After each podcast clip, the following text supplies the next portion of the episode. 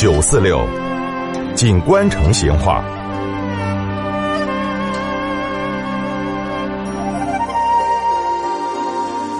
听众朋友，今天我们来摆一下成都街道后头，从明朝到现在都最有官方色彩的那个独院街。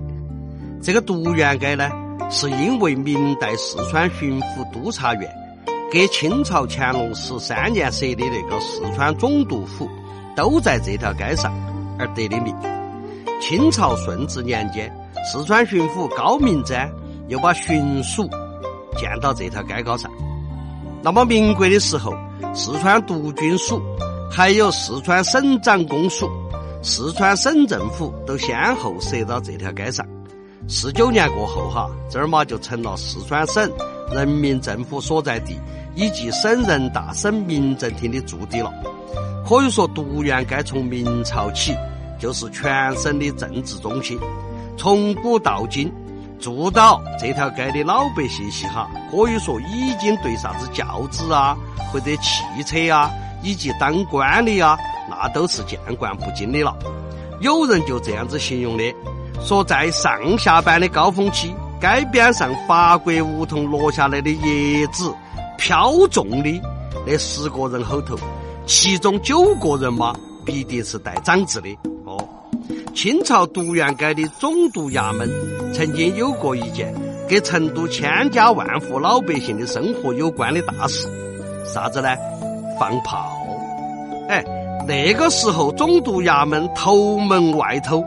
每天都要定时放炮，这种炮哈不是战场上用的那个炮，而是一个铁盒盒一样的东西，放到地上点燃过后，只听到巨大的声音，但是呢没得弹片。民间一般都把它喊成叫铁炮。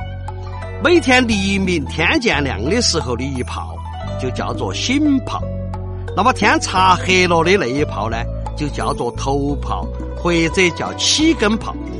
一个时辰过后再放一炮，那个就叫二炮或者二根炮了。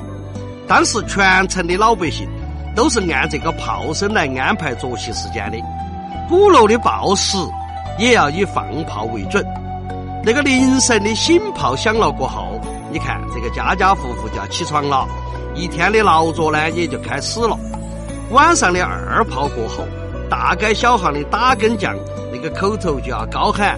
哎，起二更了，关好门窗，小心火烛之类的话，原该敲响这个更锣。那么这个时候哈，家家户户也就关门熄灯，上床告告了。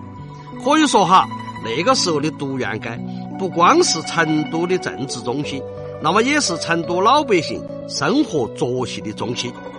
好，独院街的老龙门阵今天就摆到这儿，再会。成都的味道，耶，硬是有点长哦。